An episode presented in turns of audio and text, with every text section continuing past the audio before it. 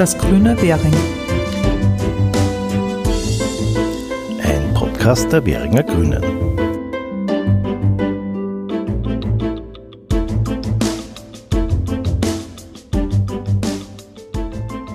Herzlich willkommen bei einem weiteren Spezialpodcast der Währinger Grünen. Andreas Novi spricht heute mit Wolfgang Laluschek. Er ist Neurologe, Biologe und Initiator der Initiative Planet Yes.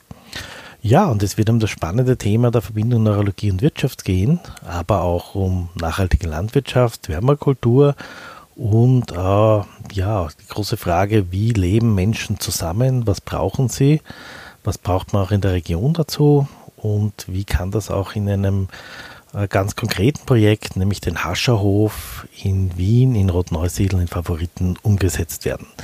Wir wünschen ein spannendes Zuhören. Herzlich willkommen. Mein Name ist Andreas Novi. Ich arbeite an der Wirtschaftsuniversität und unser heutiger Gast ist Wolfgang Laduschek, Neurologe und Biologe und Initiative einer äh, Initiator einer Initiative, die Planet Yes heißt. Ich habe Wolfgang Laluschek eingeladen, weil er aus einem ganz anderen äh, Hintergrund an Themen herangeht, die uns an der Wirtschaftsuniversität auch sehr beschäftigen. Wolfgang Laluschek hat bei dieser Initiative Planet Yes versucht, seine, sein Wissen aus der Neurologie, der Medizin, der Biologie für eine Veränderung der Art, wie wir wirtschaftlich handeln, zu nutzen. Äh, kannst du ein bisschen beschreiben, wie es dazu gekommen ist, dass sich ein Neurologe für Wirtschaft interessiert? Ja, sehr gerne. Ähm, ich würde sagen, ich sehe in meiner Arbeit und ich arbeite sehr viel mit Menschen in Krisensituationen, äh, mit psychischen Krisen, äh, Belastungssituationen, Psychosomatik, auch in Unternehmen. Und ich sehe jeden Tag viele Menschen, sei es bei mir in der Praxis oder in Unternehmen, wo ich zusammenfassend feststellen würde, die laufen mit einem inneren Nein durch ihr Leben. Und noch viele mehr Menschen tragen ein inneres Nein in sich zu dem, was sie in der Welt beobachten. Und all diese Menschen haben aus meiner Sicht zwei Dinge gemeinsam. Das eine ist, sie haben einen großen Wunsch, fast schon eine Sehnsucht nach einem Leben mit einem inneren Ja, in einem Rahmen, zu dem sie Ja sagen können. Und fast alle Menschen haben aber gleichzeitig das Gefühl, ja, ich kann ja doch nichts verändern. Und dieses Gefühl macht noch kränker. Und in sehr, sehr vielen, sicher hunderten Gesprächen wo ich meistens schon im ersten Gespräch versuche, ein bisschen herauszufinden, wo liegt denn die Sehnsucht dieses Menschen, habe ich in all diesen Gesprächen nie etwas Negatives gehört. Das heißt, dieser oft verdeckte Wunsch von Menschen, wo sie sich hinentwickeln möchten, ist immer etwas Positives. Und das hat in mir die Überzeugung reifen lassen, dass grundsätzlich dieser Wunsch nach einem inneren Ja und zwar in eine positive Richtung in allen Menschen angelegt ist. Und was hat das mit Wirtschaft zu tun?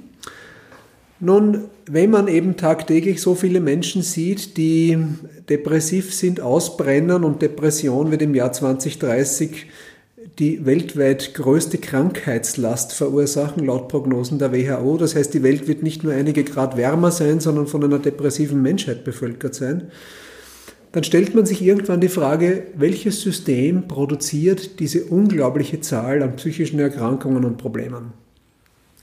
Und ähnlich wie, wie wenn in einer Familie ein Kind psychisch auffällig wird, muss ich mir ja die Familie anschauen. Und wenn in unserer Gesellschaft unglaublich viele Menschen psychisch oder psychosomatisch erkranken oder in eine innere Emigration gehen, muss ich ja fragen, was hat das mit den Rahmenbedingungen zu tun? Und Gleichzeitig ist eigentlich etwas geschehen in meinem eigenen Leben. Ich habe begonnen, mich äh, aus privaten Interessen mit nachhaltiger Landwirtschaft, Permakultur und ähnlichen Dingen zu beschäftigen.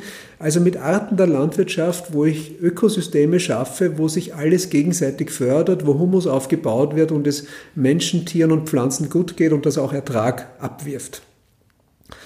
Und ich habe begonnen, mich zu fragen, wie könnte denn das sein, wenn größere Gemeinschaften, Regionen, Städte, Stadtteile ähm, wieder stärker als bisher die grundlegenden Lebensbedürfnisse, Ernährung, Gesundheit, Bildung, Energie, Infrastruktur, wieder stärker als bisher, als derzeit, aus der Region, aus dem Bezirk, aus der Stadt heraus erschaffen und auch die, die Wertschöpfung, die daraus entsteht, stärker als derzeit in dieser Region oder Stadt gehalten wird.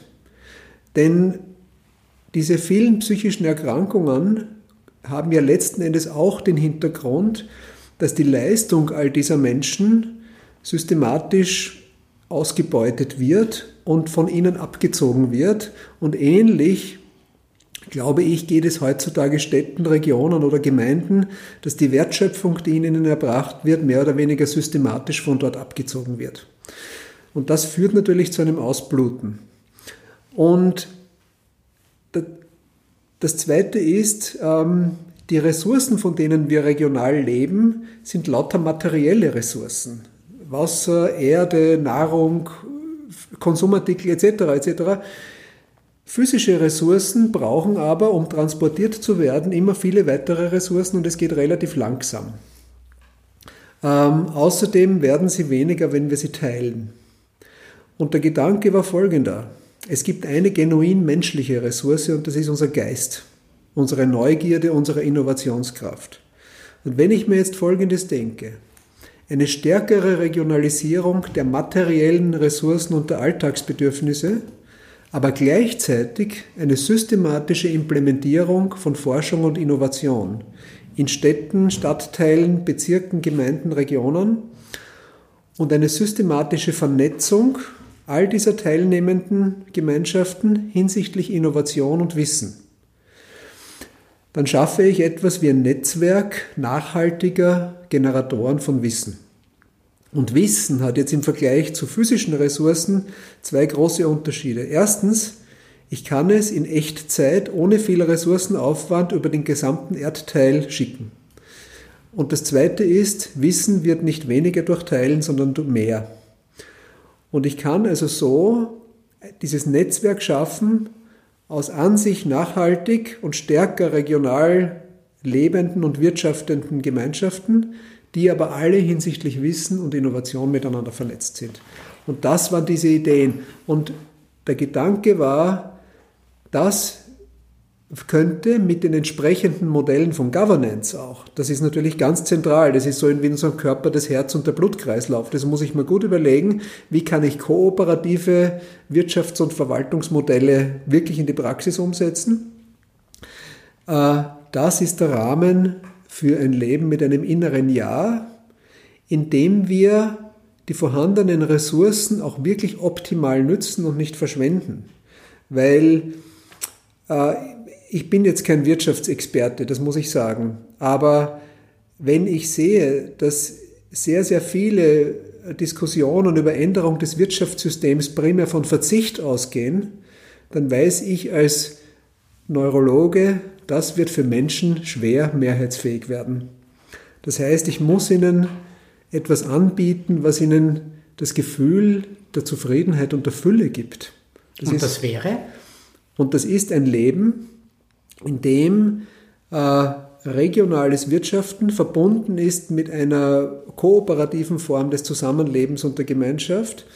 Und wenn ich mir das, äh, wenn die Wertschöpfung stärker in der Region bleibt, dann wird ja die Leistung, die die Menschen in dieser Region oder diesem Stadtteil für diese Wertschöpfung erbringen, effizienter genutzt. Zusammen mit den Methoden, mit den Möglichkeiten der Digitalisierung hieße das aber, dass ich eigentlich weniger Zeit pro Tag in die klassische Erwerbsarbeit investieren muss. Es würden damit Zeitressourcen für gesellschaftlich wichtige Tätigkeiten frei. Jeder von uns könnte sich an Bildungs- und Gesundheitsaktivitäten partizipativ einbringen. Äh, und ich kann Dinge wie Gesundheit und Bildung zu einer gesamtgesellschaftlichen Aufgabe machen. Und ich behaupte, dass ein solches, ein solches Lebensumfeld für sehr, sehr viele Menschen schlussendlich wesentlich attraktiver ist als das, was sie in der heutigen Gesellschaft bei allen Konsum- und Hyperkonsummöglichkeiten, die sie haben, vorfinden wäre. Weil es mir eine andere Art von Fülle gibt, nämlich von den Dingen, wo viele alte Menschen an dem Lebensende vermutlich sagen würden, das sind die Dinge, auf die es im Leben wirklich ankommt. Also das klingt mir ja nach einer sehr grundsätzlichen Kritik auch am gegenwärtigen Wirtschaftssystem. Ich weiß nicht, was die industriellen Vereinigung sagen würde, wenn man sagt, dass da äh, mehr die regionale und weniger die globale Wirtschaft gefördert wird. Äh, geht es um Kritik an dem System oder wie sehr geht es darum, Alternativen aufzubauen? Es geht viel, viel, es geht eigentlich nicht um Kritik oder irgendeinen Kampf gegen irgendein bestehendes System. Das halte ich für hochgradig sinnlos und kontraproduktiv fast, sondern es geht um ein absolutes Anerkennen der großen Bedeutung von Wirtschaft. Ich habe bei vielen Bergbauern, die ich besucht habe, gelernt, am Schluss muss es sich immer rechnen. Und ich finde das überhaupt nicht verwerflich, sondern das ist ein ganz normaler Teil des Lebens. Am Schluss muss ich die Leistung, die ich erbringe, irgendwo in meinem Leben so rechnen, dass ich mein Auskommen habe. Ähm, also das heißt, äh, zum Beispiel äh, Organisationsmodelle, die von beständigen Spenden abhängig sind, halte ich für wenig äh, zielführend, sondern wir müssen Geschäftsmodelle ersinnen, die nachhaltig funktionieren. Das heißt, es ist überhaupt nicht gegen Wirtschaft, sondern ist absolut unter Integration der Wirtschaft. Aber die Frage ist, welche Art von Wirtschaft? Die müssen wir uns schon stellen. Äh, ist es eine Wirtschaft, die zur absoluten Macht- und Reichtumskonzentration bei einigen wenigen führt, wie es ja rasend schnell immer stärker der Fall ist, oder einer Wirtschaft, die wirklich den Menschen zugute kommt, die auch die entsprechende Leistung dafür erbringen. Gut, vom Allgemeinen zum Konkreten. Das Spannende an, an Planet Yes äh, ist ja, dass es äh, mit sehr konkreten Vorschlägen auch äh, arbeitet und, und in konkreten Initiativen aktiv ist. Vielleicht kannst du ein, zwei Beispiele anführen, wie ihr diese eigenständigere, nachhaltigere Regional- und Stadtentwicklung angeht. Ja. Es gibt zum Beispiel ein sehr, sehr innovatives und nachhaltiges Stadtentwicklungsprojekt in Wien. Äh, und zwar im, im Bereich Oberla gibt es ein riesiges, ein Quadratkilometer großes Areal, das derzeit noch landwirtschaftliche Fläche ist. Das ist Rotneusiedl.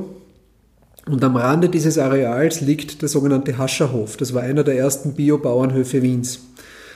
Und dieses riesige Areal wird und muss auch aufgrund der wachsenden Bevölkerung urbanisiert, das heißt städtebaulich weiterentwickelt werden in den nächsten Jahren.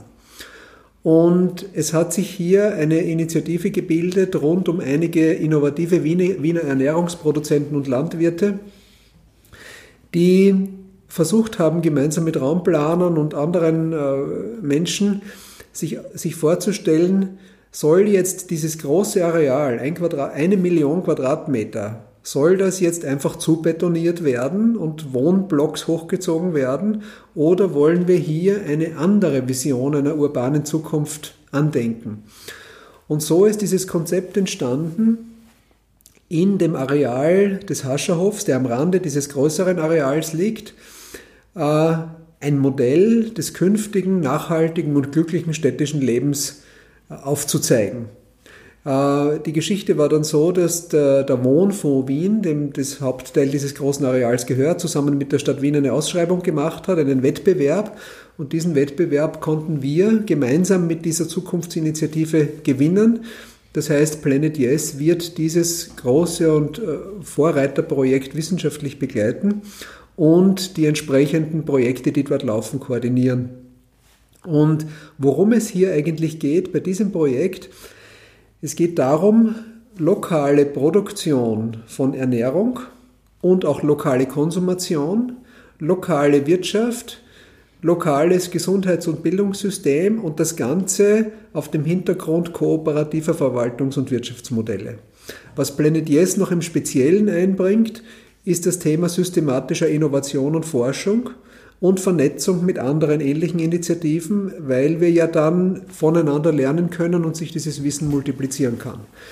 Dieses Projekt hat jetzt gerade über den Sommer begonnen. Wir sind jetzt schon in der Antragstellung für ein erstes sehr großes Forschungsprojekt zu einem speziellen Thema, nämlich Aquafarming und Energieautarkie und Energiekreisläufe, gemeinsam mit dem Umweltbundesamt und anderen Partnern aus dem Bereich Energie und, und Ernährungsproduktion. Aber das ist nur eines von vielen Projekten. Es wird das Thema des Wissensmanagements, es wird das Thema der solidarischen Governance-Modelle, genossenschaftliche Modelle, äh, neueren Typs äh, und ähnliches und viele andere Forschungs- und Förderprojekte werden sich dem anschließen, gemeinsam mit der TU Wien, wo auch der Zukunftshof bereits ab kommenden Semester in einer Lehrveranstaltung am Institut für Raumplanung hinsichtlich visionärer Modelle für dieses große Areal bearbeitet werden wird. Das ist eines unserer laufenden Praxisprojekte. Mhm. Ja. Ich äh, weiß ja, dass es in, in, der Oststeiermark noch ein zweites Projekt gibt, das, glaube ich, unter dem Gesichtspunkt äh, Klimaveränderungen interessant ist. Kannst du da vielleicht auch ein bisschen genau, was dazu sagen? Genau, also auch dieses Projekt wurde an uns herangetragen und zwar eigentlich aus einer ganz anderen Ecke kommend, nämlich nicht der Städteentwicklung, sondern einem wirklich akuten Problem, das in diesem oststeirischen Kernland besteht, wo 80 Prozent der österreichischen Äpfel produziert werden, nämlich dass aufgrund des Klimawandels jetzt schon die Obstbauern dort vor vielfältigen Problemen stehen, zum Beispiel durch das wärmere Klima blühen die Apfelbäume früher, es gibt aber häufiger Spätfröste, wo dann wieder alles abstirbt. Äh, es gibt eine unglaubliche, unvorhersagbare Wetterkapriolen mit Starkregen, die unvorhersehbar sind und zu Jahreszeiten sind, wo man sie nicht brauchen kann, die den gesamten Humus abschwemmen. Äh, den Obstbauern gelingt es eben auch nicht, in den Plantagen, in den Obstplantagen Humus aufzubauen. Und es ist ein enormer Schädlingsdruck gekommen. Und jetzt ist das ein ganzes Bündel an Problemen. Und jetzt kommt ja dazu wirtschaftlich, dass alle diese Obstbauern dort ihr technisches Equipment, was extrem teuer ist, auf Apfelanbau ausgerichtet haben. Das heißt, ich kann nicht einfach sagen, naja gut, in zehn Jahren baut halt Feigen an oder Oliven oder Bananen. Also das wäre ja so simpel ist es nicht. Und jetzt ist es aber so, dass äh, die dortige Bauernschaft ja auch gar nicht die Ressourcen hat, zu schauen, wie gehen denn international global sogar andere Obstbauregionen mit ähnlichen Problemen um. Das ist das eine, was Planet Yes dort einbringen wird, nämlich eine internationale Recherche und Bündelung und Verbündung mit anderen Obstbauregionen. Das wird auch ein internationales Projekt werden.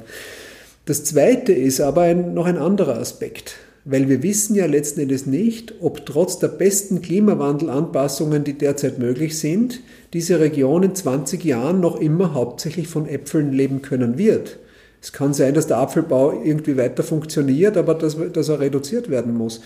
Das heißt, ich muss ja von Anfang an ganzheitlichere regionale Entwicklungsszenarien mitbedenken und was sich die dortige Region und der sogenannte Leader Manager und auch das Umweltbundesamt, das hier an uns herangetreten ist, von Anfang an gewünscht haben, dass Planet Yes äh, von Anfang an mit dieser Perspektive des inneren Ja in diese Regionalentwicklung ganzheitlich äh, mit teilnimmt.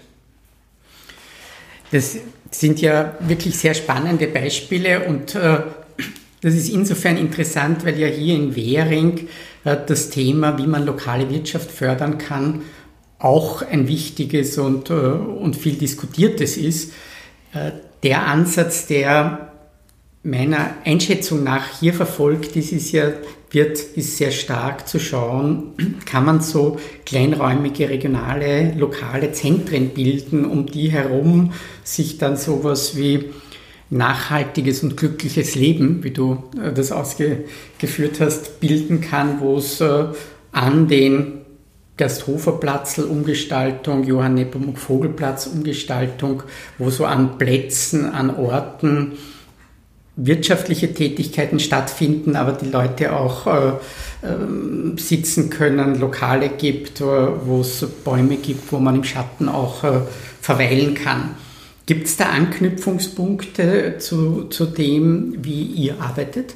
Also auf jeden Fall. Und ich glaube, dass eine, eine Überlegungen zu einer nachhaltigen und sehr lokalen Entwicklung eines ganzen Stadtteils extrem wichtig sein werden für die Städte der Zukunft. Und aus Sicht unserer Initiative äh, würde ich hier einerseits anmerken, ähm, zu schauen, was ist, wie ist es auf der ganzen Welt wo und wie haben solche Projekte bereits jetzt schon funktioniert? Was waren die Erfolgsfaktoren und wie ist es wirklich gelungen und was war auch der Impact oder die Wirkung, die dann letzten Endes in der Bevölkerung und auch für den Bezirk spürbar war? Äh, um von anderen zu lernen. Es gibt ja bis hin nach Lateinamerika und Asien und überall äh, vermutlich auch äh, Vorbilder, von denen man lernen kann oder auch vielleicht nicht funktionierende, von denen man auch lernen kann. Ähm, das andere ist, ähm, in, in den Kontakten mit regionalen Entscheidungsträgerinnen und Entscheidungsträgern habe ich auch doch auch immer wieder einen Eindruck gewonnen, nämlich dass es sowohl Entscheidungsträger als auch die Menschen vor Ort oft eine wichtige Fähigkeit verlernt haben, nämlich zu träumen. Wir sind in einer Gesellschaft oder in Regionen oder Städten, wo nur mehr Probleme gelöst werden. Und das ist für mich so, als würde ich wandern, Bergwandern und ich schaue nur mehr, welche Steine muss ich jetzt alle übersteigen, aber ich habe total vergessen, warum ich eigentlich aufgebrochen bin. Ähm, und das hieße, auch mal einen Schritt zurückzutreten und sich zu trauen, äh, eine sowas mal nachzudenken, gibt es sowas wie die Sehnsucht einer ganzen Region oder eines ganzen Bezirks, so wie es es beim einzelnen Menschen gibt. Und wie schaut das aus? Und natürlich das dann zu verknüpfen mit einer sehr sachlichen Analyse. Was sind die Stärken, was sind die besonderen Herausforderungen vor Ort und die Probleme, was sind die Potenziale und diese beiden Dinge miteinander zu verknüpfen und dann in konkrete Schritte zu gießen. Das, das wären jetzt einmal die grundsätzlichen Gedanken und etwas, was ich auch gesehen habe. Wir sind auch in, in Kooperation mit, mit sehr erfahrenen Regionalentwicklern, ähm, wo ich auch gelernt habe, dass, und ich habe das selber auch gelernt, weil ich auch viel in Unternehmen, in Organisationsentwicklungen arbeite. Die, das Wissen, das bedeutendste Wissen und die bedeutendste Weisheit kommen vor Ort, von den Menschen vor Ort. Aber dieses Wissen und diese ganze Weisheit und die innovativen Ideen brauchen einen Raum, wo sie artikuliert werden können, wo ich aber auch das Gefühl habe, das, was ich sage, wird dort ernst genommen und weiterverfolgt. Ich sehe zum Beispiel sehr oft in Unternehmen irgendwelche Organisationsentwicklungen mit Mitarbeiterbefragungen, wo dann mit den Ergebnissen der Befragung nie was angefangen wird und die Mitarbeiter das Gefühl haben, das landet im Mistkübel. Das schafft natürlich Frustration. Also wenn ich Raum und Zeit für Meinungs- und Ideenäußerungen schaffe, dann muss ich auch bereit sein, mit den Ergebnissen was anzufangen. Aber dann, wenn die Menschen das Gefühl haben, sie werden ernst genommen, entfaltet sich oft erst das wahre Potenzial, was vor Ort eigentlich da ist. Und das, was wir als Außenstehende dann tun können, ist, dass wir das anreichern mit Beispielen aus aller Welt, die ja diese Menschen vor Ort nicht kennen. Und dann, glaube ich, können spannende Szenarien entstehen. Das habe ich mir vorher schon gedacht. Es gibt einen sehr bekannten Ökonomen, äh, John Maynard Keynes, der sehr einflussreich war im 20. Jahrhundert und der hat äh, über Weltwirtschaft gesagt, äh, der Warenhandel, die alltäglichen Aktivitäten, die sollten kleinräumiger national organisiert werden, aber Ideen sollten global wandern. Hm? Also, das ist eine interessante Idee von Globalisierung äh, und würde ein Stück weit äh, auch, äh, auch das Verbinden, das Geerdete, das an einem Ort leben mit Menschen ja, äh, auch so ein Stück weit Heimat haben und trotzdem weltoffen sein ja, zu können. Also das freut mich sehr, wenn, wenn da hier so, so, so ein großes Vorbild auch schon ist und ich bin also absolut, mir ist absolut klar, dass schon auch andere Menschen schon ähnliche Ideen verfolgt haben. Ähm, was wir aber vielleicht darüber hinaus versuchen oder wollen, ist das wirklich ins Leben zu bringen. Und zwar, und das ist jetzt vielleicht, klingt vielleicht ein bisschen verrückt, aber mit globaler Wirksamkeit. Mhm. Und wir haben uns gefragt, warum ist es eigentlich so, dass jetzt nicht nur so viele Menschen mit einem inneren Nein durchs Leben laufen, sondern es gibt doch weltweit Tausende und Abertausende Initiativen. Und es gibt hunderte Tonnen von Strategiepapieren und Abkommen.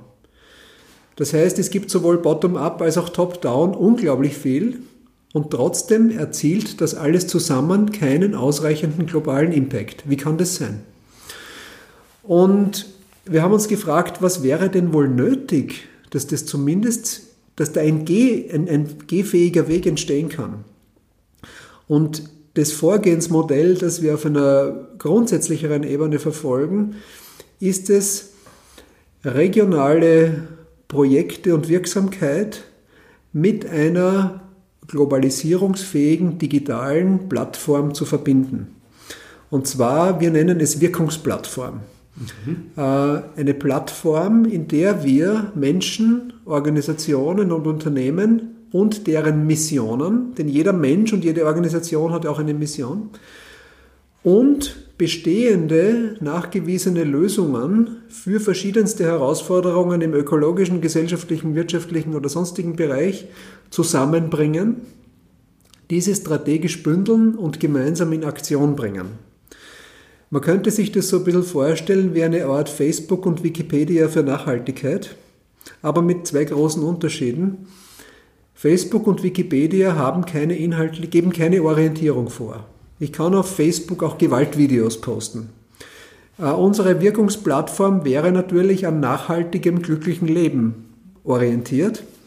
Und das Zweite ist, ähm, die, die Plattformen, die derzeit existieren oder die Wissensdatenbanken, sind einfach Orte der Vernetzung oder der Wissensablage, die aber nicht Menschen wirklich in Aktion bringen, ganz gezielt und die das alles, was dort passiert, nicht strategisch bündeln. Das würde den Begriff der Wirkungsplattform von diesen Modellen unterscheiden. Und das ist das, was wir auf einer, sage ich mal, eher technisch-strategischen Ebene anstreben und gerade dabei sind zu konzipieren. Vielen herzlichen Dank. Ähm, ich habe noch zwei, eine Bitte und eine Frage, die, die eine abschließende Frage. Die Bitte ist, könntest du vielleicht ganz kurz sagen, wie man mit dir in Kontakt treten kann, wenn man an dieser Initiative Planet Yes interessiert ist? Ähm, ja, sehr gerne. Es gibt eine Website, die heißt ganz einfach www.planetyes.com. Äh, hier kann man sich auf Deutsch oder Englisch informieren. Und dort sind auch die Kontaktdaten, letzten Endes office at planetyes.com. Oder auch, genau, mich ja. persönlich natürlich auch. Und die abschließende Frage ist, äh, was äh, kann ein Neurologe, ein Biologe auch mit den Lebens- äh, und Berufserfahrungen, die du hast, was kannst du oder was würdest du Bezirkspolitik, Stadtteilpolitik raten, mitgeben?